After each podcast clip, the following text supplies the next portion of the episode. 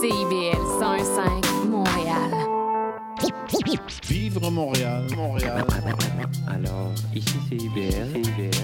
On entre en onde bientôt. Bientôt. Dans 5 minutes. CIBL 105 au cœur de Montréal. C'est intermittent jusqu'à Wellington. Vers la rive sud, congestion depuis Turcot, euh, parce qu'on a eu un accident tout à l'heure sur la centrale. Bon, mais c'est clair, tu vas être en retard. Ah, cool. Euh, J'ai de la gym. La 132.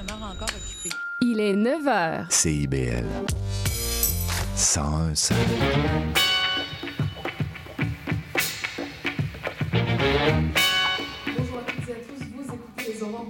Sur CIBL. Nous sommes le jeudi 21 décembre et ici Charline Caro, votre animatrice pour cette dernière émission avant les fêtes. Et aujourd'hui, je reçois Andréane Brazo de chez Équiterre pour parler de la COP28, ainsi que Danielle Bergevin, directrice de Musée Montréal, pour des suggestions d'exposition pour le temps de fête. Et pour la grande entrevue de 2020, nous le plaisir de recevoir le Père Noël en exclusivité pour aborder avec lui les grands enjeux du Noël 2023. Alors que vous soyez au travail, sur la route ou bien tranquillement à bord d'un traîneau, bienvenue dans les Aurores Montréal. Et dans l'actualité, Valérie Plante prend la défense des démantèlements de campements de sans-abri. La mairesse de Montréal assume la stratégie adoptée par la ville d'empêcher le développement de ces camps de fortune. Selon elle, c'est le lieu de nombreux dangers, en plus d'être un manque de dignité pour les personnes itinérantes. Les OBNL déclarent de leur côté que ces démantèlements ne font que déplacer le problème s'il n'y a pas de solution viable offerte par la suite. Et ensuite, les travaux de construction du nouveau musée de l'Holocauste de Montréal ont débuté, cette semaine. L'établissement devrait être inauguré en 2026 au 35-35 boulevard Saint-Laurent sur le plateau Mont-Royal. Le nouveau musée servira à l'éducation et à la sensibilisation de la population montréalaise à l'Holocauste, mais aussi au génocide en général. Au Canada, on estime que 35 000 survivants de l'Holocauste ont refait leur vie, dont 9 000 à Montréal. On continue sur CIBL avec Andréane Brazo pour parler de la COP 28.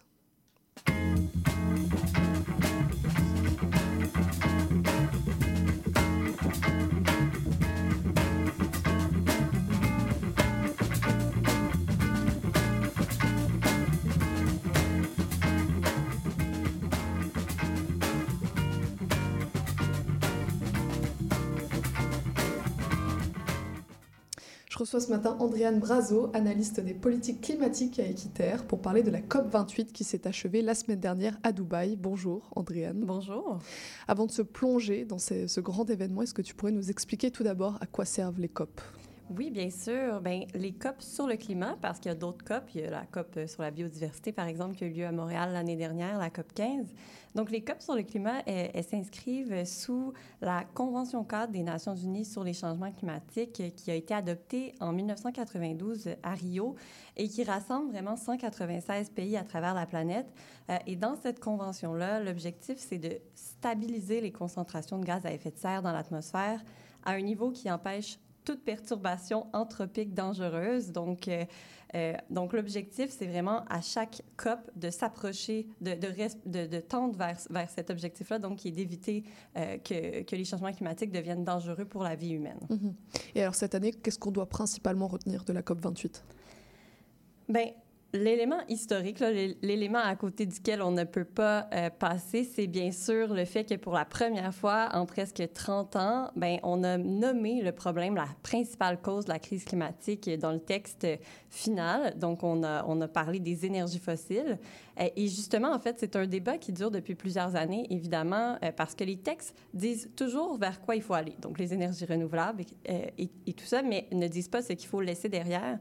Donc, il y a bien sûr beaucoup de pays qui vont être, euh, qui vont essayer de ralentir l'action, euh, qui vont parler de, de réduction progressive des énergies fossiles, alors que les pays les plus ambitieux vont parler d'élimination progressive. Donc, tout est vraiment euh, une question de mots quand on parle de, de, de, de négociations internationales de, de cette ampleur-là. Euh, et cette année, bien, la présidence, euh, étonnamment, la présidence euh, des Émirats arabes unis a été en mesure de trouver une espèce de compromis pour qu'enfin on puisse parler euh, des énergies fossiles. Donc, on parle de faire la transition en vue de s'éloigner des énergies fossiles dans le texte final. Et ça, ben, c'est vraiment une avancée. euh, et c'est ce que les groupes euh, environnementaux, bien sûr, mais aussi les pays les plus vulnérables à travers la planète demandaient depuis très longtemps. Donc il y a des bonnes nouvelles qui sont sorties de cette COP-là.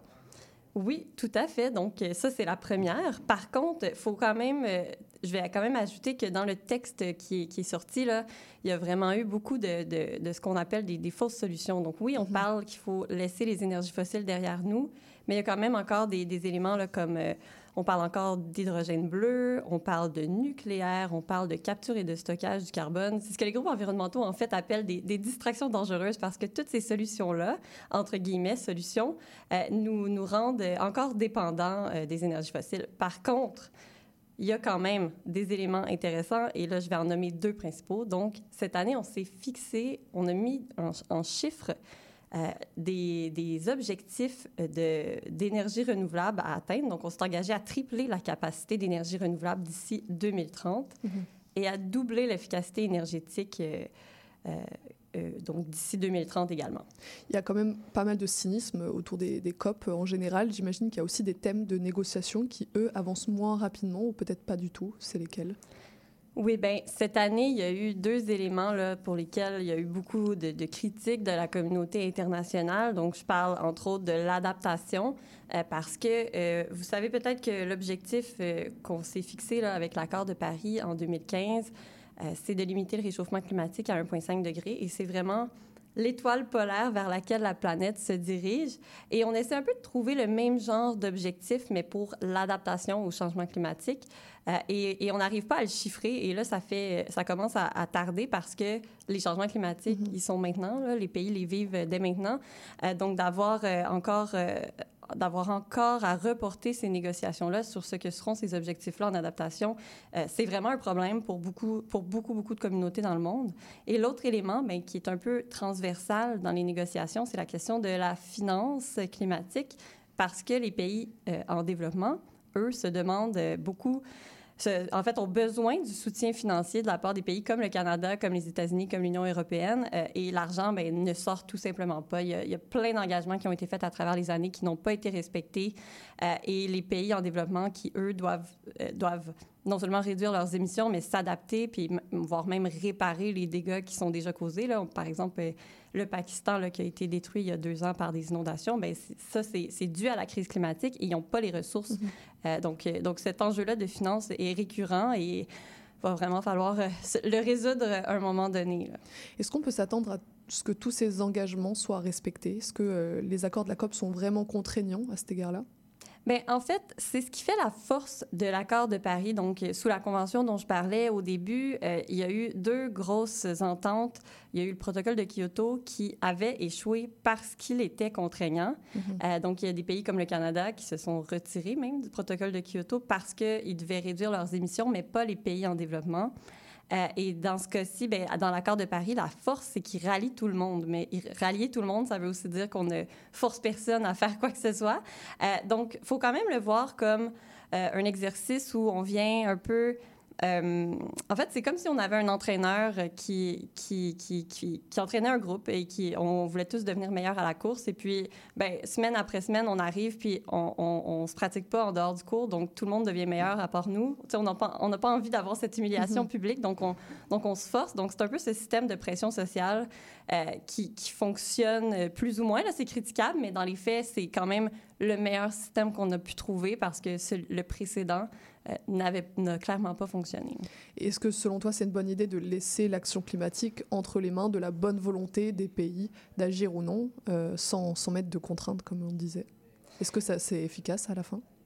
Bien, efficace, je pense que on, on l'ensemble des groupes environnementaux s'entendent pour dire que les COP ne sont pas un système parfait. Euh, par contre, il faut vraiment se demander où on en serait si on ne les avait pas. Euh, il y a certaines études là, qui montraient que sans les COP, on, se dirigerait probablement vers un réchauffement climatique d'environ 4 degrés d'ici 2100. En ce moment, on n'est toujours pas en train de respecter l'objectif d'1,5. On est à peu près à, avec les engagements actuels, on se dirige environ vers un réchauffement de, de un peu plus de 2 degrés. Donc, c'est sûr que c'est toujours pas parfait, mais vraiment c'est le seul qu'on a. Puis toujours ça de prix. Puis mieux mm -hmm. vaut l'utiliser, euh, l'utiliser puis s'assurer que qu'on qu peut qu'on qu s'en serve pour aider les, les, gens qui en ont le plus mm -hmm. besoin. Le président de la COP 28, euh, Sultan Al-Jaber, a qualifié l'accord d'historique, tout comme Joe Biden euh, d'ailleurs. Est-ce que tu partages ce point de vue? Oui, je partage ce point de vue parce que c'est vrai que, en fait, c'était vraiment étonnant pour les gens qui étaient sur place de, de voir qu'avec, en fait, il y avait un nombre record de, de représentants de l'industrie fossile. Mhm. Donc, il y en avait des milliers. En fait, il y en avait quatre fois plus que l'année dernière. Et l'année dernière, c'était déjà dénoncé. Donc, euh, d'avoir réussi à trouver l'espèce de, de, de voie de passage pour quand même mettre les mots énergie fossile dans le texte final et vraiment les nommer, euh, je pense que tout le monde a été assez surpris, surprise. Puis même, je dirais que la présidence sur place a été extrêmement proactive, euh, a vraiment amené des méthodes innovantes de négociation. Par exemple, ils ont amené, ils ont amené tous les ministres de l'Environnement euh, durant la deuxième semaine à se regarder yeux dans les yeux dans une salle ronde. Vraiment une manière toute nouvelle de faire des négociations climatiques.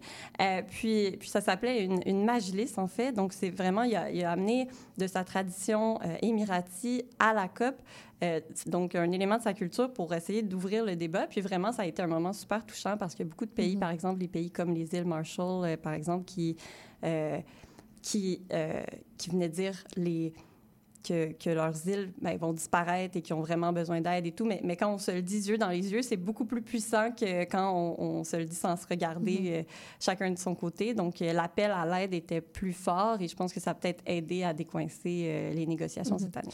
Donc il y a cette partie-là qui qualifie la COP d'historique, il y en a d'autres qui la qualifient de très décevante, comme Oxfam par exemple. Pour être déçu, il fallait avoir des attentes. Est-ce que toi tu es déçu de cette COP? J'ai pas l'impression, puisque tu tu, tu l'as qualifiée aussi d'historique. Bien, historique ne veut pas dire parfaite. Là. Euh, en fait, c'est sûr qu'il y a des éléments euh, à améliorer. Donc, comme je le disais, ben, l'adaptation, la finance climatique, le fait que le texte final soit rempli de fausses solutions.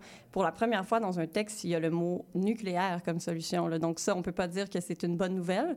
Euh, donc, donc, historique, oui, mais ça ne veut pas dire que tout est parfait et qu'il et que, et qu'il n'y a pas encore de travail Mhm. à faire. En fait, je dois dire qu'on est dans la décennie cruciale euh, et euh, ça, ça va vraiment être dans les prochaines années qu'on va pouvoir voir si qu'on va devoir construire sur ce début de, de de- d'accord-là euh, pour s'assurer qu'on respecte l'objectif de Mhm. 1,5. On en, on en parlait, la société civile était présente également à la COP, notamment Équiterre. Euh, à quoi servent ce genre de groupes lors de, de cet événement, de ces négociations?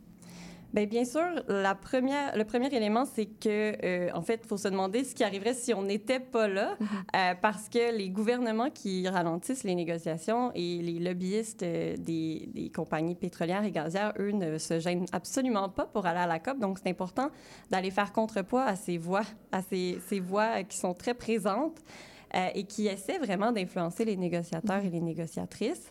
Euh, on est aussi là pour amplifier les voix des communautés les plus vulnérables, on disait. Et à la COP, il y a vraiment des, groupes institutionnalisés là, que sont les jeunes, les femmes, les agri- agriculteurs, agricultrices, travailleurs, travailleuses, communautés autochtones. Et on vient vraiment amplifier toutes les voix de ces communautés-là Mhm. qui sont impactées par la crise climatique. Et face à vous, il y a donc euh, beaucoup de lobbyistes qui ont été accrédités, au nombre de 2500 pour, euh, rien que pour ceux qui défendent les intérêts de l'industrie fossile.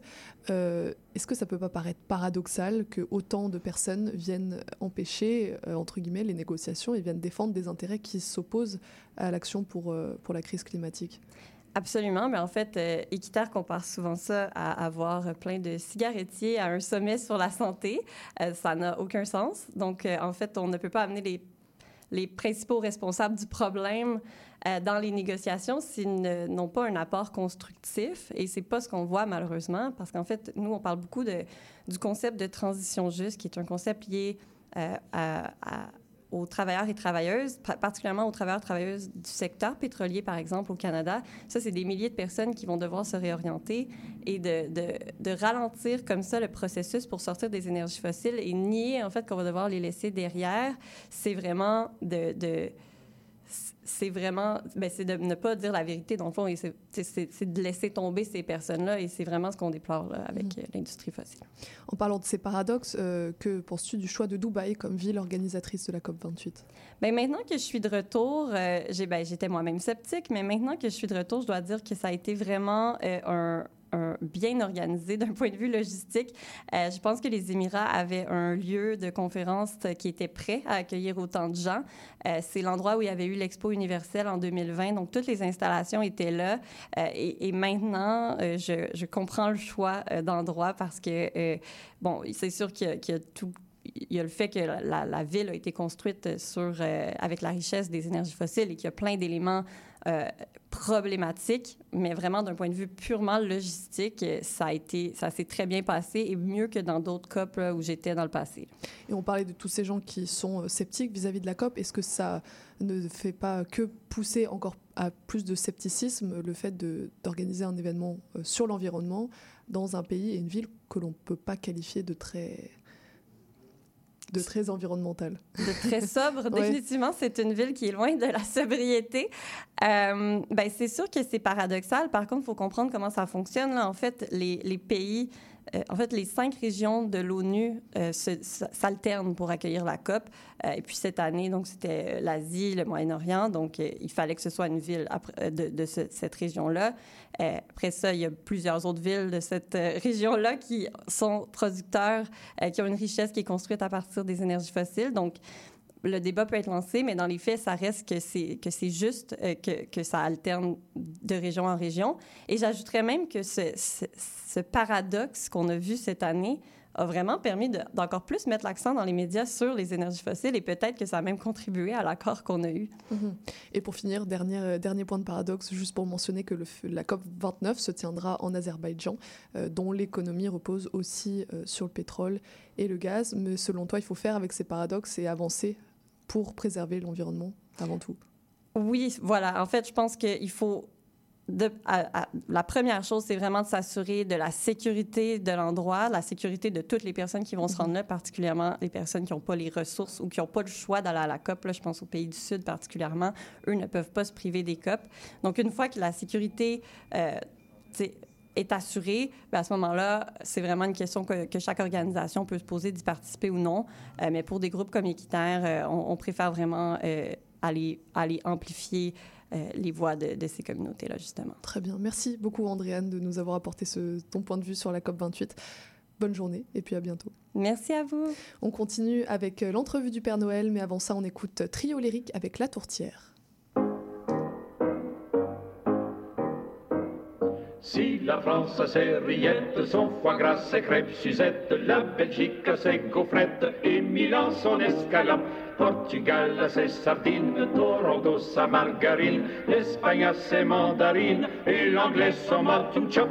Mais nous, on fait exception au diable importation. À part la patate, à part la patate, la patate à part, la patate à part, le ragoût de pâte, le ragoût de pâte, la soupe au pois, qu'est-ce qu'on dévore? Oh, mais la tour, tour, tour, la tourtière, qu'on savoure, bourre, bourre, tout entière, quand c'est fête, fête, fête, ménagère, fête, fête, fête, fête, des tourtières.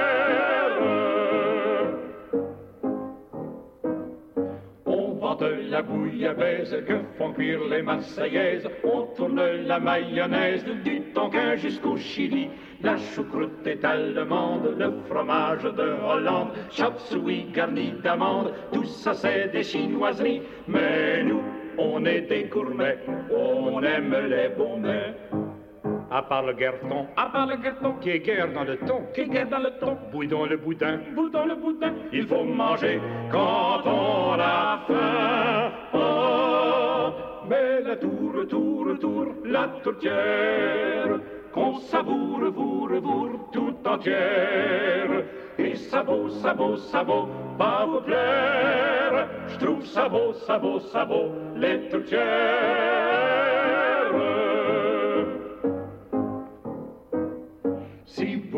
La recette, c'est facile comme une omelette. Vous mettez dans une assiette des machins, mais pas trop gros. Ajoutez des petites affaires, videz-y toute la salière. Embrassez la cuisinière et placez dans le fourneau. Mais pour faire du flafla, faut pas s'arrêter là. Pour casser le jeu, pour casser le jeu, il faut le jeûneux, il faut le jeûneux, le je ne sais quoi, le je ne sais quoi, pour relever ce plat de choix. Quoi? Tout d'abord la dent en or de grand-père, de la part de tante Aurore, ses jarretières, pour pas faire de peine encore au beau-père, ajoutez la coin de la, la belle-mère. À Noël, que mange-t-on De la tourtière. Jour de l'an, que mange-t-on De la tourtière. Et au roi pour le gueuleton, la. De la panse jusqu'au menton, de la tour, de la tour, tour lourd, tour lourd, de la tour, lourd, lourd, la tourtière.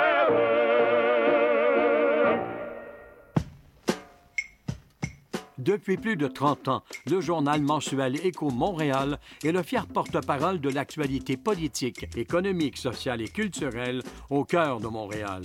Distribué gratuitement et rejoignant 200 000 lecteurs, Écho Montréal est aussi un véhicule publicitaire polyvalent en répondant efficacement aux besoins de différents annonceurs, comme dans l'immobilier ou tout simplement pour y afficher avis public ou services professionnels.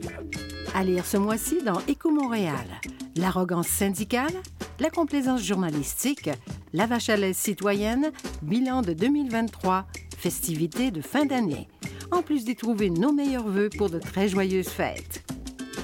Pour en savoir plus, nous vous invitons à visiter notre plateforme numérique à écomontréal.com ou à composer le 514-844-2133. 514-844-2133.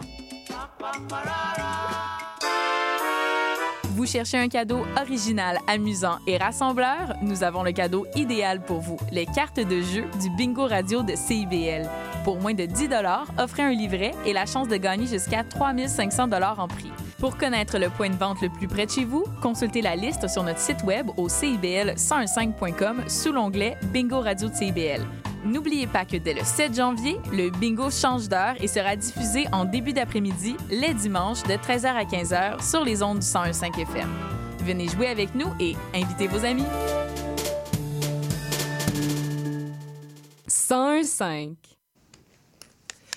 Et j'ai le plaisir de recevoir en exclusivité Monsieur le Père Noël qui nous fait euh, le plaisir euh, de venir chez nous pour une grande entrevue. Bonjour Monsieur le Père Noël, Oh. merci d'être avec nous. Ho, ho, ho! euh, bonjour à vous tous, auditeurs de CIBL. Joyeux Noël! Co- comment vous, vous voulez, vous voulez que je vous appelle en fait? Parce que Monsieur Noël, Père Ouais. Noël, est-ce que vous avez peut-être un prénom?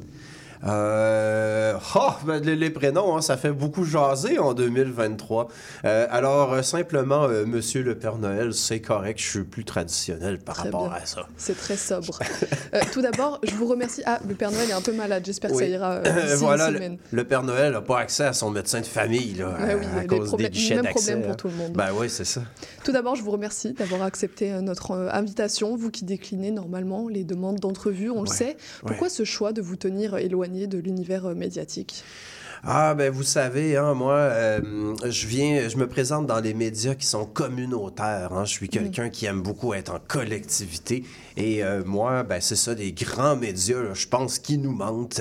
Ils disent parfois là, que j'existe pas, mais voyez, je suis devant vous avec un, un chapeau de Noël en Mhm. plus. Donc, euh, j'existe. Nous, Ah, on croit en vous, donc vous Oui. venez chez nous. Voilà, exactement. Moi, je viens visiter ceux qui croient en moi. C'est ça la magie de Noël. On vous remercie. Alors, on va parler de cette, cette édition du Noël 2023.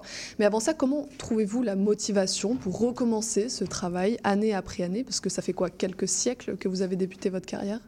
Oui, oui, oui, tout à fait. Alors moi, j'ai commencé en 1521. Euh, pour vous donner une idée, là, à l'époque, il n'y avait même pas de stories sur Instagram. Ah, wow. Ah oui, oui, ça remonte à il y a vraiment longtemps. On pouvait juste publier des vraies photos. Et là, moi, ben, je me motive hein, grâce à la magie dans les yeux des enfants. Euh, et quand ça marche pas, du gros gin, euh, une bonne rasade, là. et, C'est euh, efficace aussi. oui, c'est ça, voilà. Sinon aussi, tantôt, on parlait là, des médias, et là, je me rends compte que j'ai oublié de dire quelque chose. Là. Il y a une autre émission dans laquelle je participe. Moi, là, la seule exception, c'est votre émission ici, ainsi que l'excellent bulletin satirique super sérieux. Hey, j'écoute ça le dimanche soir, là. C'est vraiment bon. Il y a un bon animateur. hein Oui, Ouais, la personne qui écrit ça, là, c'est très drôle. Il a une voix qui vous ressemble, mais on y reviendra. Ho, ho, ho! Ça, c'est la magie de Noël, mademoiselle. Alors les années se suivent et ne se ressemblent pas forcément parce que cette année 2023 est notamment marquée par une inflation assez importante. Oui. À quel point ça vous a impacté dans votre production de jouets? Ah, euh, parle-moi-en pas. Euh, J'ai passé ma journée d'hier à parler au téléphone avec mon fournisseur en micropuces chez Nvidia. Ça, c'est les fabricants de cartes graphiques. Là. Il avait perdu mon bon de commande. Euh, Puis là, après, ben, le, container était pogné de travers dans le canal de Panama. C'est la crise pour tout le monde, monsieur Ben, Noël. On exact- pas. Pas de ben- passe-droit. Ben, c'est ça, exactement. Là, je, je leur disais, je, ben, je suis le Père Noël, moi, c'est prioritaire. Mais là, il y avait Express Post marchait pas. Puis, ah, hein, moi aussi, ben, pas en parler. Les temps sont durs. Voilà. Hier, on a reçu en entrevue Reno Jouets, une entreprise qui récupère et qui répare des jouets pour les revendre aux enfants à moitié prix. Est-ce que c'est une concurrence importante pour votre entreprise de lutin? Je dois avouer que ça m'a mis, euh, ça m'a jeté à terre un peu. là. Moi, je passe toute mon année à essayer de vous faire des jouets. Puis la première affaire que j'entends, je oh, on va aller en acheter ailleurs. Regarde, moi, les organismes communautaires qui font le bien dans la communauté, là, ben, j'aille ça. OK, là? Hey, euh, Noël, là, c'est la fête du capitalisme, OK? Si t'es pas content, ben, pars-toi ta propre fête euh, qui a pas de chocolat à vendre, OK? On Bon, euh, excusez, là, je suis un petit peu à sec, là, ce Ouais, matin. Là. n'oubliez pas, c'est le matin, mais n'oubliez pas que des enfants nous écoutent alors. Ce serait dommage de gâcher un peu l'image euh, qu'ils ont de vous. Oui, c'est vrai, c'est vrai. euh, mais euh, bon, hein, les enfants, vous savez, euh, le Père Noël, ben, c'est ça. Là, il, y a des, des fois, il y a des mauvaises journées. Ben oui, c'est ça, Comme exactement. pour tout le monde. C'est normal. Hein? L'année 2023 a notamment été marquée par les grèves de lutins qui se sont euh, mobilisés pour Ouais. des meilleures conditions de travail et davantage de primes en cadeaux. En tant que Père Noël et en tant que PDG de cette entreprise, qu'avez-vous offert au SDL, au syndicat des lutins, pour un retour au travail? Eh bien, d'abord, le Père Noël joint sa voix à celle de Rudolph et de la Mère Noël pour appuyer les grévistes qui ont bloqué le port de Montréal ce matin. Oh, oh, oh! Ça, c'est une bonne nouvelle qui m'a fait rire. Imaginez des professeurs qui bloquent euh, le port. Ça, c'est drôle. Euh, mais sinon, moi, la même chose que je vais offrir, en fait, aux lutins, c'est la même chose que le gouvernement que le gouvernement Legault offre aux enseignants, c'est-à-dire 4,30 sous ou une pièce. Eh bien, vous êtes bien généreux. Voilà, au choix. Donc, c'est votre décision. euh, voilà. euh, et là, les lutins, il y en a qui ne voulaient pas. là. Ben, je les ai remplacés par des adultes responsables. On n'oublie pas que c'est la fête du capitalisme, c'est ça? Ouais. Oui, voilà, exactement. Si vous, c'est ça. Regarde, euh, attendez à la Saint-Valentin si vous voulez une fête romantique. oh, oh, oh! On va passer aux choses sérieuses, Oui. les cadeaux. Alors, quelles sont les tendances du Noël 2023 Oui, alors j'ai le top 5 des cadeaux qui m'ont été le plus demandés en 2023. Alors, euh, les enfants veulent d'abord, numéro 5, un bilboquet en bois. Hein, ça, c'est parfait pour les enfants qui sont nés en 1910, avant la Révolution en Russie. C'est parfait. Euh, n- quatrième cadeau, une carte cadeau chez, de 50 chez IGA. C'est assez pour s'acheter une pomme. Eh ben, c'est déjà pas mal, j'ai envie de vous dire. Hein, voilà. Alors, oh, oh, oh. Euh, sinon, troisième chose que les enfants demandent à Noël, au Père Noël, eh bien, un système électoral démocratique. Hey, il faut rêver un peu. C'est hein. beau, c'est la magie de Noël. hein. Voilà, la paix dans le monde, ça va. Un système électoral qui fonctionne, ah, ça va être difficile. Le Père Noël peut pas faire de miracle. Ouais, sinon, euh, pour les papas, hein, ben, une 25e Coupe Stanley du Canadien, ben oui, on leur offre ça. Et pour les mamans, ben, une 25e Coupe Stanley du Canadien. Comme ça, papa ben, va enfin passer à autre chose. Ben, ça, c'est très pertinent comme cadeau pour voilà. la paix dans le monde et aussi dans les familles. Et voilà, donc comme ça, le mardi, on va pouvoir écouter une autre émission que le Canadien qui se fait planter 6-4 par les pingouins. Ho, ho, ho! Ces cadeaux, vous les livrerez dans la nuit du 24 au 25 décembre à bord de votre traîneau. Vous parcourez tout de même euh, le monde entier. On parlait de la COP28 tout à l'heure. Est-ce que vous pensez à votre en- empreinte en- environnementale? Ben justement, j'entendais votre là qui parlait de, de, de, de- toutes les sources d'énergie alternatives, mais moi je voudrais dire rien à craindre, Madame l'intervenante à l'émission du matin. Mon traîneau roule avec un réacteur nucléaire Candu de quatrième génération. Tant que je m'écrase pas ou que je suis pas géré par des scientifiques de l'URSS un peu blasés, on devrait être correct. Et puis vos rennes, ils carburent euh, à quoi? Euh, mes Aux reines- croquettes? Oh oui, mais sont, euh, ils, euh, ils sont véganes, mes, euh, mes Ah, reines. ben oui. Voilà, donc euh, ils mangent des croquettes, mais faites de, de, de- à base là, de plantes végétales, comme les hamburgers du Harvey's, là. Pas du Harvey's, du RW, oh, oh, oh, qu'on peut acheter. Votre traîneau, il vole à plusieurs centaines de mètres de hauteur. Oui. Euh, J'imagine qu'il ne doit pas faire très chaud là-haut. Comment vous vous équipez? Alors, j'ai un gros manteau Canada Goose. euh, Pas de placement de produit, hein, monsieur le Père Noël, s'il vous plaît. Ah, c'est vrai, c'est vrai. Ah, c'est pas parce qu'ils m'ont donné 100 manteaux gratuitement en espérant que j'en parle. là. Avec Non, le code là. promo Père Noël, moins Ouais, c'est ça. 30%. Exactement. si vous voulez commander, là, si c'est bon pour le Père Noël, c'est bon pour vous. Mais euh, c'est pas ici que je vais vous euh, dire ça. là. Autre enjeu de livraison, c'est le passage par les cheminées qui est de plus en plus compromis par leur déclin. Comment vous faites dans ces cas-là? Oh, alors, ce que je fais dans ce cas-là, c'est que je passe par le tuyau d'alimentation en gaz naturel. Bon, c'est sûr que des fois, ça coince un peu, mais je demande aux reines de mettre leur bois dans le tuyau puis de me poker à l'intérieur, comme ça. Et là, euh, et les je enfants sont à sortir. rassurés. Voilà, voilà, les enfants adorent ça, ça me pince. Ah, ça fait mal. ça. En parlant des enfants, ils attendent tous impatiemment euh, vos cadeaux. Quels ont été les critères cette année pour vérifier que ces enfants étaient bien sages? Oh, eh bien, le premier critère, euh, c'était euh, si c'est pas les miens. et et, plus sérieusement, là, tous les enfants qui n'ont pas demandé à aller voir Les Trolls 3 au cinéma, euh, les parents sont très contents et ils vont avoir des très beaux cadeaux. Est-ce que ça vous arrive de vous faire reconnaître euh, dans la rue par les enfants? Euh, oui, ça arrive parfois. Euh, oui, oui, ça arrive. D'ailleurs, hier, ça m'est arrivé. Ben oui, c'est ça. Hier, ça m'est arrivé. Ça me revient, là, soudainement. hein. On dirait que, ça, que j'ai- j'oubliais ça.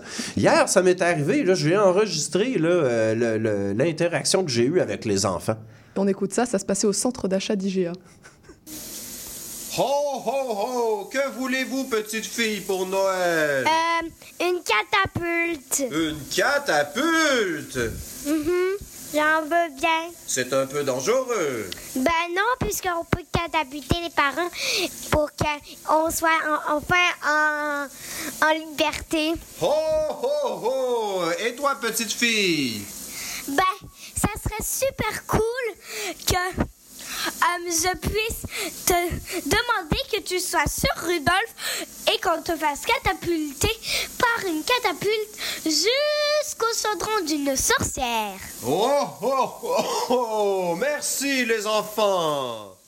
Vous aviez toujours autant la grippe euh, hier, en tout cas. Ah oui, oui, c'était difficile, hein, mais euh, bon, euh, on a été catapultés comme Par ça. une catapulte. Par une catapulte à catapulte, hein, c'est pas pire, ça, c'est c'est- un les objet qui sert... l'imagination. Voilà, un objet qui sert à catapulter les catapultes. Je ne savais pas que ça existait, maintenant c'est fait, voilà. Les adultes aussi espèrent recevoir des cadeaux. Est-ce que vous savez déjà qui n'en recevra pas cette année? Certainement. Alors, il y a d'abord le ministre Pierre Fitzgibbon. Hein? Lui, tout ce va recevoir, c'est un blâme de la commissaire à l'éthique.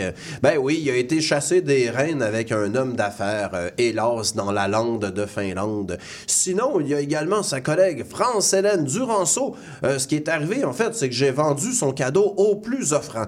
Hey, regarde, si elle voulait un cadeau, c'était elle à investir dans l'achat d'un cadeau quand c'était abordable. Et sinon, en troisième position, il y a Gérard Depardieu. Je lui ai fait offert un peu d'humanité puis du savoir-vivre, mais je pense qu'il l'a retourné au magasin. Ben, Ça, c'est bien dommage. Voilà. Est-ce que vous aimez livrer des cadeaux au Québec? Oui, oui, j'aime ça. Euh, la seule chose, c'est que c'est souvent difficile avec les parcomètres et les interdictions de stationnement. Euh, L'autre fois, je stationne mon traîneau sur le toit de d'édifice d'Hydro-Québec. Je reviens là, 500 pièces de ticket. Ah oui, mais c'est Montréal. Ah oui, avoir, avoir su, hein, je, je, je leur en aurais pas donné de cadeau. Et pour finir, est-ce que vous auriez une petite anecdote de Père Noël à nous raconter? Euh, oui, oui, oui, oui. Euh, sache, Charline, que la magie de Noël est en toi. Euh, moi, je suis capable de voir ça. Euh, je vois aussi que tu as aussi en toi un rhinovirus en incubation qui va malheureusement te faire rater ton réveillon. Mais ça, je suis pas supposé te le dire. C'est une surprise. Oh, oh, oh. Étant donné que je crois au Père Noël, c'est gentil de croire en moi. Merci beaucoup, Père Noël, euh, d'avoir pris le temps de passer euh, aux Aurores Montréal. On peut vous retrouver sur votre Instagram au compte père.noël.officiel. Oui. Et puis pour toutes les offres d'emploi du teint, ça se passe sur votre site internet noël.org. Merci beaucoup. Voilà, ça fait plaisir. Bon Noël, joyeux Noël tout le monde. Et puis vous remercierez également Phil Meyer qui vous a coaché pour cette entrevue. Il fait une euh, très bonne émission sur CIBL, super sérieux à retrouver tous les dimanches à 15h50. Je vais lui passer le message. À bientôt Père Noël et joyeux Noël bien évidemment. Merci vous aussi. On continue sur CIBL, mais avant ça on écoute bien sûr Petit Papa Noël euh, de la formation Mon Dernier Noël à Hawaï.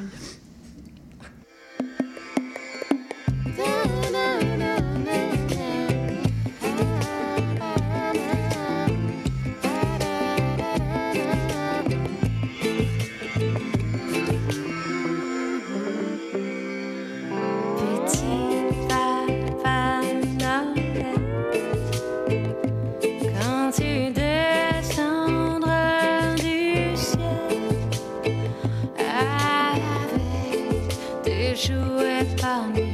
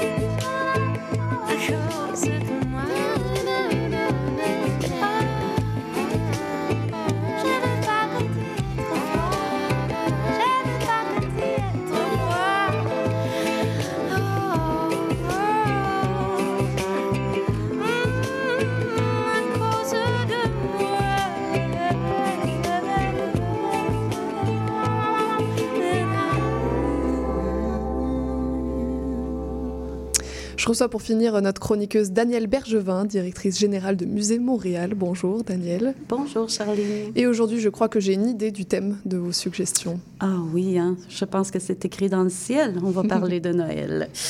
Euh, bon nombre euh, des musées montréalais organisent des expositions, toutes sortes d'activités spéciales pendant la période des fêtes. Euh, je vous propose euh, trois suggestions qui vous enchanteront à coup sûr. et puis, j'invite tous nos auditeurs à découvrir d'autres suggestions sur notre plateforme web. Et pour commencer, la première exposition que vous nous présentez, ça se passe au musée McCord Stewart. Oui, les vitrines mécaniques de Noël du magasin Ogilvy, euh, du musée McCord Stewart. Alors, jusqu'au 7 janvier, euh, le musée McCord Stewart présente une riche programmation des fêtes qui saura plaire à tous, mais surtout les iconiques vitrines mécaniques de Noël du magasin Ogilvy. Euh, ces vitrines sont de retour et c'est accompagné du somptueux château de poupées de la collection Liliane Stewart. Alors, d'où proviennent ces vitrines? Mais ces vitrines, euh, chaque saison, depuis 1947, euh, ces vitrines sont en devanture de la maison Ogilvy. Euh, elles ont fait rêver la population montréalaise euh, depuis quand même pas mal d'années. Elles sont conçues sur mesure par le fabricant de jouets allemand Steph. Ces vitrines nous plongent dans un décor bavarois où s'anime une multitude d'animaux faits à la main par cette entreprise allemande. À compter de 1911, la compagnie Steph produit des vitrines animées peuplées d'animaux mécaniques que les magasins peuvent louer ou commander. Bien sûr, c'est une belle occasion pour eux de divertir les enfants et de faire la promotion de leurs marchandises. James Air Nesbitt, qui est propriétaire de la maison Ogilvy de 1927 à 1985, achète deux vitrines, le village enchanté et le moulin dans la forêt. Semblable à d'autres grands magasins du monde comme Macy's à New York ou les Galeries Lafayette à Paris, les vitrines euh, du magasin Ogilvy figurent parmi les dernières de ce genre-là en Amérique du Nord, donc d'où euh, l'intérêt de, ces fabuleuses vitrines. Elles ont été léguées au musée McCord Stewart en mars 2018 par Haute Renfrew dans le but de préserver et d'assurer la pérennité de cette tradition montréalaise iconique euh, parce que bien sûr, les Montréalais, en tout cas une bonne partie de la population montréalaise, connaissent bien ces vitrines. Très bien, bah, ça donne envie. Est-ce qu'en parallèle de ça, le musée offre une programmation euh, spéciale faite? Oui, tout à fait. Plusieurs activités ludiques et créatives sont également offertes. Et euh, c'est sûr que le musée McCord demeure une destination incontournable pour les familles durant la période des fêtes. Et euh, fait intéressant à mentionner, l'entrée est gratuite pour les personnes de 17 ans ou moins. Donc, ça vaut la peine d'y aller en famille, de s'émerveiller devant les vitrines et pourquoi pas de- de- d'en profiter pour voir les expositions. Et pour la deuxième exposition, on s'envole vers l'oratoire Saint-Joseph. Tout à fait. L'exposition Les crèches du monde, c'est vraiment tout un univers au musée de l'oratoire Saint-Joseph du Mont-Royal. Il n'y a pas de meilleur moment de l'année pour admirer et contempler les collections de l'oratoire. Je pense que ça s'inscrit aussi dans, dans, dans la temporalité que l'on vit en ce moment. À l'intérieur du musée de cet édifice majestueux, découvrez une centaine de crèches issues de différents pays- répartis à travers les cinq continents. Donc, c'est vraiment un tour du monde euh, via les crèches. Et ça met en valeur les coutumes, les tenues vestimentaires, l'artisanat, les styles et parfois même des animaux locaux. Ces magnifiques crèches du monde témoignent de la créativité d'artistes internationaux et ces artistes partagent leur vision de la naissance de Jésus. Petite euh, question pour euh, l'historienne que vous êtes. Euh, comment la naissance de Jésus est devenue une tradition? Mais en fait, la célébration et la représentation de cet événement, donc de la naissance de Jésus, gagnent en importance au cours de l'histoire. Au 13e siècle, la nativité est mise en scène dans une étable rustique, en pleine nature, au cœur d'un village italien avec des personnages vivants. On a vu ces re- reconstitutions euh, de personnages vivants et de crèches vivantes euh, à travers les, époques. Des de Charlevoix, en passant par les retables colorés péruviens. Euh, les craies... Oh, je me suis un petit peu perdue dans ma chronique, désolée. Alors, pour revenir euh, aux personnages euh, des crèches, les représentations vont se multiplier, se diversifier et se populariser, euh, comme je le disais, au cours des années. Dès lors, les crèches de Noël vont intégrer les foyers, devenant ainsi une tradition familiale et générationnelle. Je sais que moi, quand j'étais petite, la crèche sous le sapin, c'était vraiment un incontournable. Un incontournable, ouais, c'est ça. Absolument. Alors, comme je le disais tantôt, représentées sous la forme de petits personnages, les crèches se multiplient et révèlent les traditions, mais aussi des savoir-faire de multiples communautés.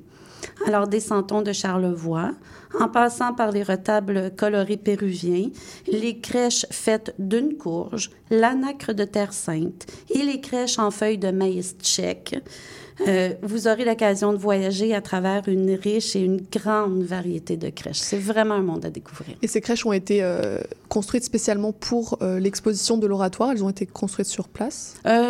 C'est une question que je, à laquelle j'ai pas vraiment la réponse, mais euh, l'oratoire, comme euh, les autres musées montréalais, collectionne euh, des objets qui Mm. leur sont généralement donnés. Donc, On en apprendra plus en allant voir l'exposition. Tout à fait, et j'imagine que bon nombre de ces crèches ont été léguées à l'oratoire, au musée de l'oratoire, pour les conserver. L'oratoire, c'est un lieu qui n'est pas forcément très, très connu, le musée en tout cas. C'est un lieu à, à redécouvrir selon, selon ce que vous dites. Tout à fait. Euh, C'est une des raisons pour laquelle je voulais en parler, bien sûr, pour le thème des crèches, mais parce que l'oratoire, pour les Montréalais, ça vaut le détour.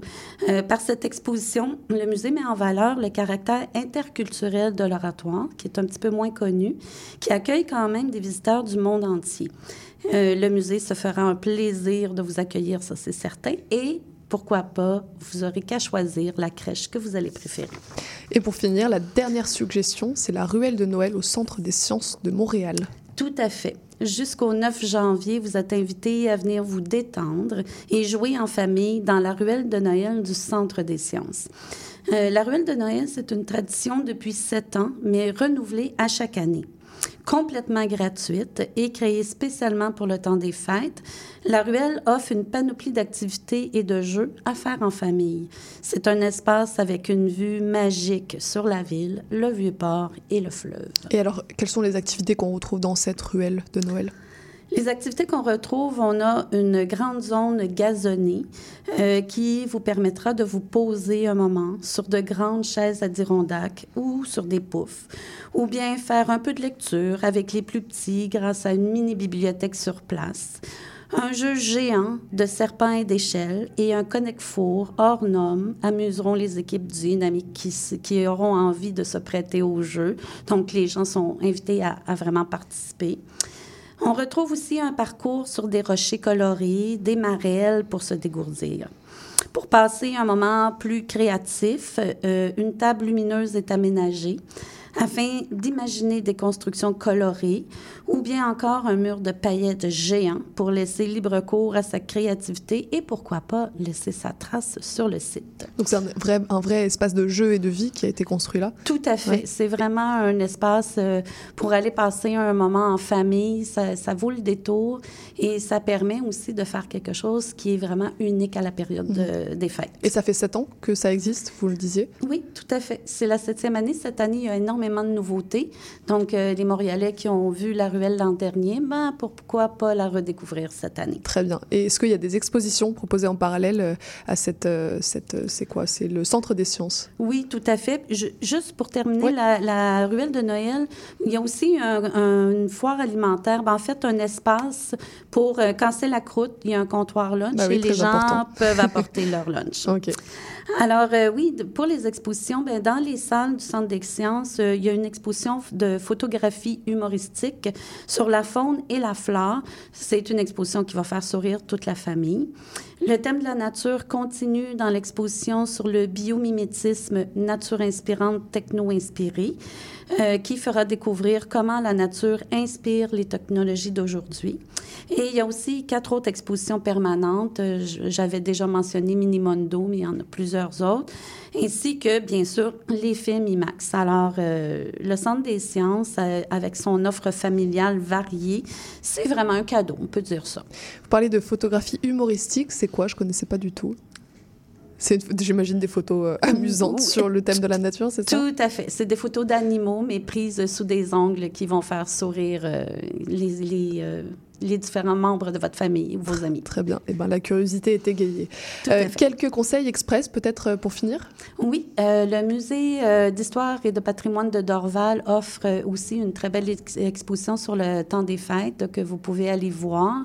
Et je vous rappelle aussi, parce que ça fait quand même un petit bout de temps que j'en ai parlé, mais le musée des beaux-arts de Montréal offre l'entrée gratuite à tout le monde, sauf la grande exposition Marisol. Mais pour toutes les autres expositions, entre Noël et Jour de l'An, ça vaut la peine d'aller faire un petit tour au Musée des Beaux-Arts. C'est une autre suggestion euh, à, à mettre dans, dans sa Il besace. va falloir faire un grand parcours euh, pour, pour ces vacances, en tout cas, parce qu'il y a beaucoup de choses à voir. Oui. Euh, Est-ce que Noël, c'est une période où les musées connaissent plus de succès en général? Ben, en fait, euh, toutes les périodes de l'année où euh, il y a un temps d'arrêt, oui, bien sûr, les musées Mhm. sont achalandés. Euh, et la, la- la chronique d'aujourd'hui euh, voulait aussi que les Montréalais redécouvrent leur musée, euh, notamment l'oratoire, mais euh, redécouvrent et revoient le- ces parcours qui sont quand même assez fabuleux. Très bien. Et comme c'est Noël, est-ce que vous auriez une petite suggestion euh, de cadeau à nous proposer? Bien sûr, pour les amateurs euh, d'art, d'histoire, de culture, euh, euh, vous allez faire plaisir à bien des gens, à une amie ou à un membre de votre famille avec les cartes numériques Musée Montréal. C'est le moyen parfait pour dé- découvrir les 46 musées membres. Je rappelle, on a 46 musées qu'on peut visiter à Montréal. Vous pouvez acheter les cartes en ligne, les faire livrer directement dans la boîte de courriel de la personne à qui vous les offrez. Et la carte découverte, qui est celle que je vous suggère en cadeau, elle est valide pour un an. Et si vous optez pour la découverte plus, les gens peuvent euh, amener un invité de leur choix. Donc, c'est une visite par musée pendant une année complète avec une personne invitée si vous optez pour la carte Il y a de quoi faire, ça fait presque un musée par semaine. Je pense que c'est un cadeau qui est assez rentable. Très bien. Merci beaucoup, Daniel.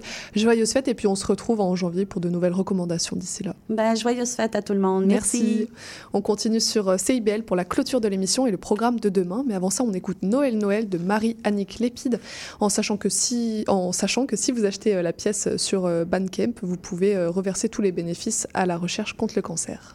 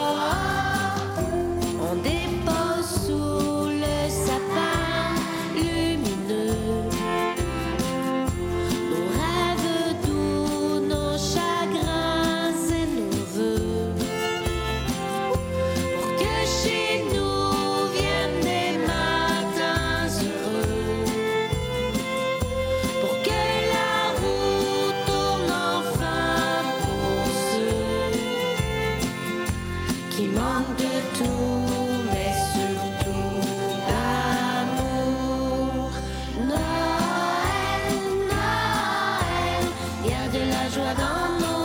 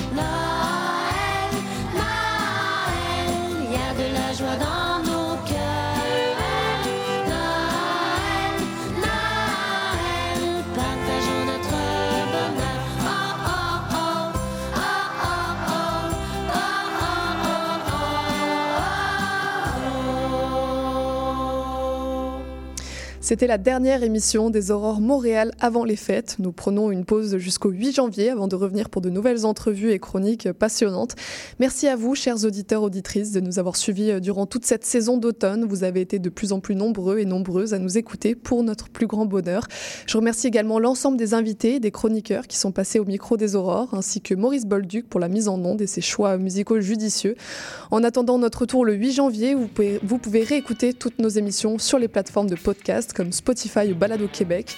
C'était Charline Caro sur CIBL. Je vous remercie euh, pour votre soutien. Je vous souhaite d'excellentes fêtes et je vous dis à l'année prochaine pour une nouvelle saison des Aurores Montréal. Et une dernière tune, on écoute mon oncle Serge.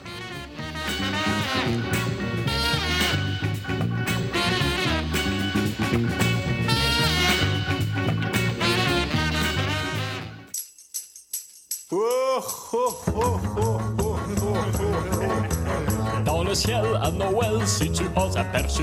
Dans un traîneau un blaireau tout de rouge vêtu. Dis-toi que c'est le Père Noël Qui vient nous porter des bebelles. Le Père Noël, c'est notre ami. Il est beau, il est gentil. Il est plein de beaux cadeaux. Et il est gros. Quand le jour de Noël arrive dans nos maisons, c'est l'amour des bebelles qui nous donne des frissons. Les mangeurs de pâté à viande devant la cheminée attendent qu'enfin apparaisse l'obèse, les pieds dans la braise. Père Noël, Père Noël, tu nous ensorcelles. Le gros lord du pôle Nord mange un gros hot chicken, puis il pète et ça laisse dans ses shorts une trace brune. Même si nous autres, ça nous écœure, le temps, lui, en rit de bon cœur. C'est à croire que ses sous-vêtements n'ont jamais connu de Noël blanc. Levons ensemble nos verres sales pour le gros bancal. Le graisseux est heureux d'être un homme de son temps. Sa main-d'œuvre compte de plus en plus d'immigrants. Ça indispose les lutins, mais réduit son prix de revient. Il paraît même que sa fabrique déménagerait au Mexique. Que notre encre serve une cause belle.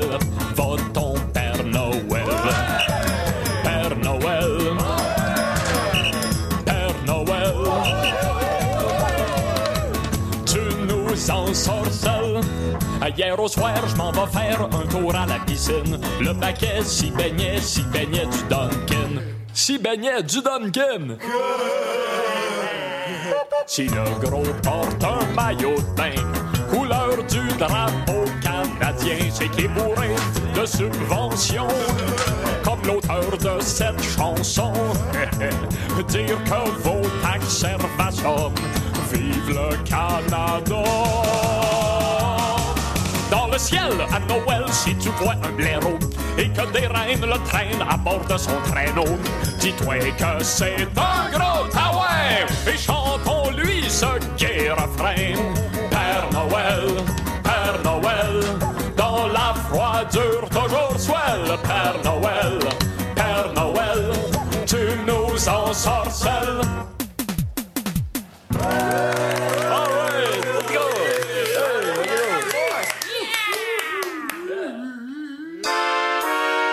Cherchez un cadeau original, amusant et rassembleur? Nous avons le cadeau idéal pour vous, les cartes de jeu du Bingo Radio de CIBL. Pour moins de 10 offrez un livret et la chance de gagner jusqu'à 3500 en prix. Pour connaître le point de vente le plus près de chez vous, consultez la liste sur notre site web au cibl1015.com sous l'onglet Bingo Radio de CIBL. N'oubliez pas que dès le 7 janvier, le bingo change d'heure et sera diffusé en début d'après-midi, les dimanches, de 13h à 15h sur les ondes du 101.5 FM. Venez jouer avec nous et invitez vos amis.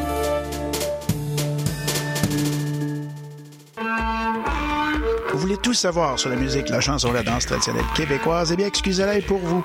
Chaque semaine, nous vous donnons rendez-vous pour explorer avec vous les dernières tendances en musique trad, mais aussi avec des performances en direct ou des entrevues.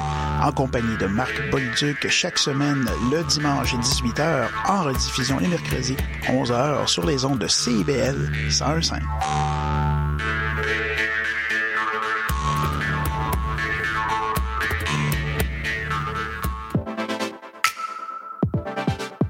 Bonjour, ici Boris Chassagne. Pour découvrir l'actualité locale d'un bout à l'autre du pays, écoutez l'émission Point de vue.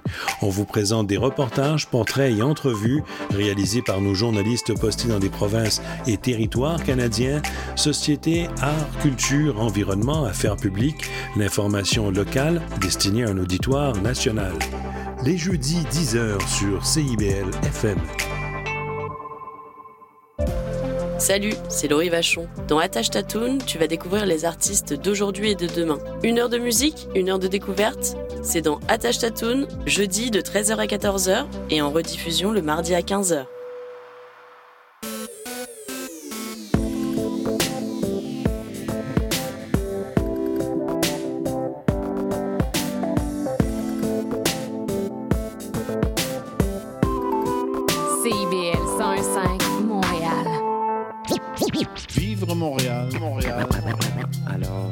Ici c'est IBL. CIBL. On entre en onde bientôt. Bientôt. Dans 5 minutes. CIBL 105 au cœur de Montréal. Salut à tous et à toutes, bienvenue à Point de vue. Boris